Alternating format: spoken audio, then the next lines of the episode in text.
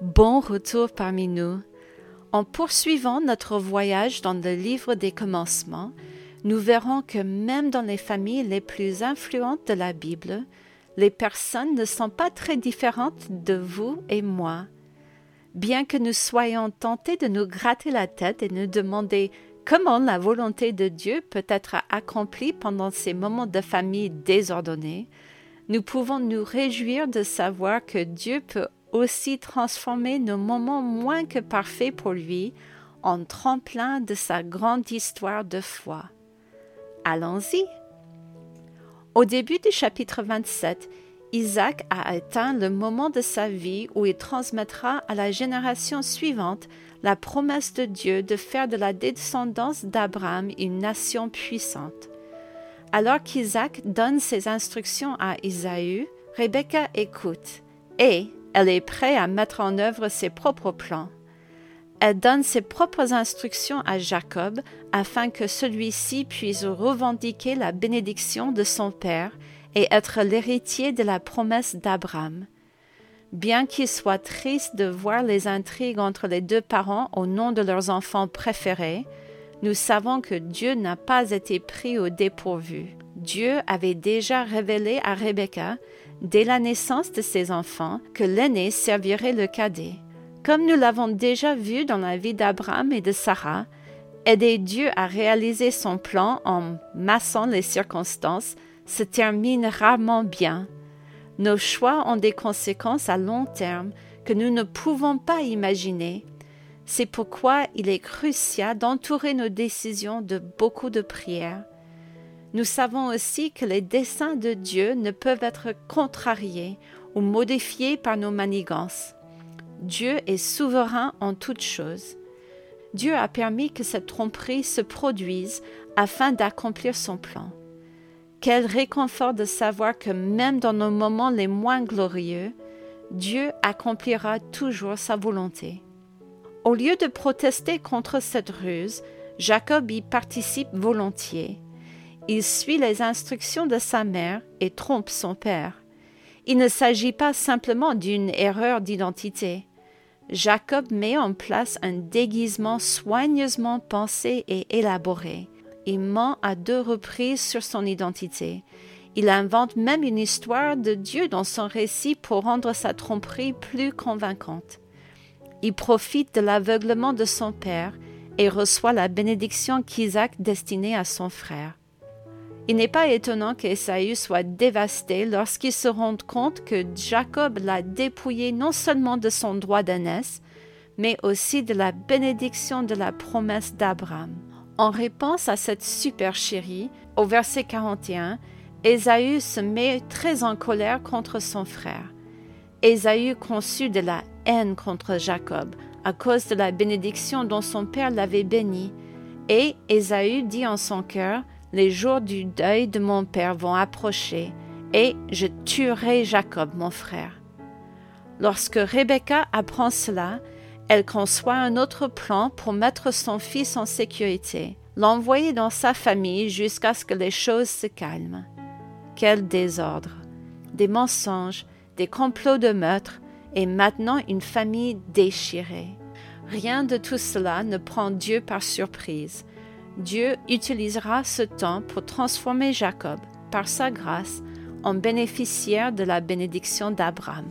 Alors que Jacob fuit la colère de son frère, nous voyons que Dieu l'accompagne tout au long du voyage. Alors que Jacob se couche une nuit, Dieu lui apparaît et lui répète la promesse qu'il a faite à son grand-père, Abraham.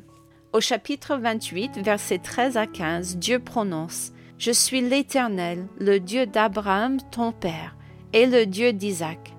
La terre sur laquelle tu es couché, je la donnerai à toi et à ta postérité. Ta postérité sera comme la poussière de la terre. Tu t'éteindras à l'Occident et à l'Orient, au septentrion et au Midi, et toutes les familles de la terre seront bénies en toi et en ta postérité. Non seulement Dieu rappelle cette promesse à Jacob, mais il lui fait aussi une promesse personnelle. Voici, je suis avec toi, je te garderai partout où tu iras, et je te ramènerai dans ce pays car je ne t'abandonnerai point que je n'ai exécuté ce que je dis. N'est-il pas encourageant de savoir que même dans nos pires moments, Dieu reste fidèle à sa parole? Je suis si heureuse de savoir que même lorsque je pêche, que je mens, que je triche et que je fais de mon mieux pour faire le pire, Dieu reste fidèle. Dieu me guide avec amour, grâce et patience à travers mes erreurs pour m'aider à mieux le voir. Que je puisse toujours avoir un cœur enseignable, même lorsque je suis au plus bas. Dieu est toujours là. Pour la première fois dans les Écritures, Jacob reconnaît Dieu dans sa vie. En retour, Jacob fait sa propre promesse à Dieu dans les versets 20 à 21.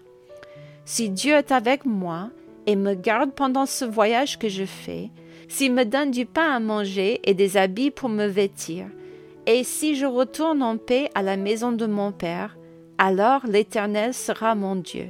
Cela peut sembler un petit pas à la lumière de tout ce qui vient de se passer avec sa famille, mais c'est un pas.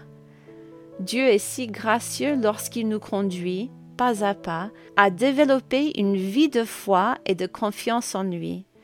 Chaque fois que nous nous tournons vers Dieu dans l'humilité et la confiance, nous pouvons être assurés que Dieu ne sera pas loin.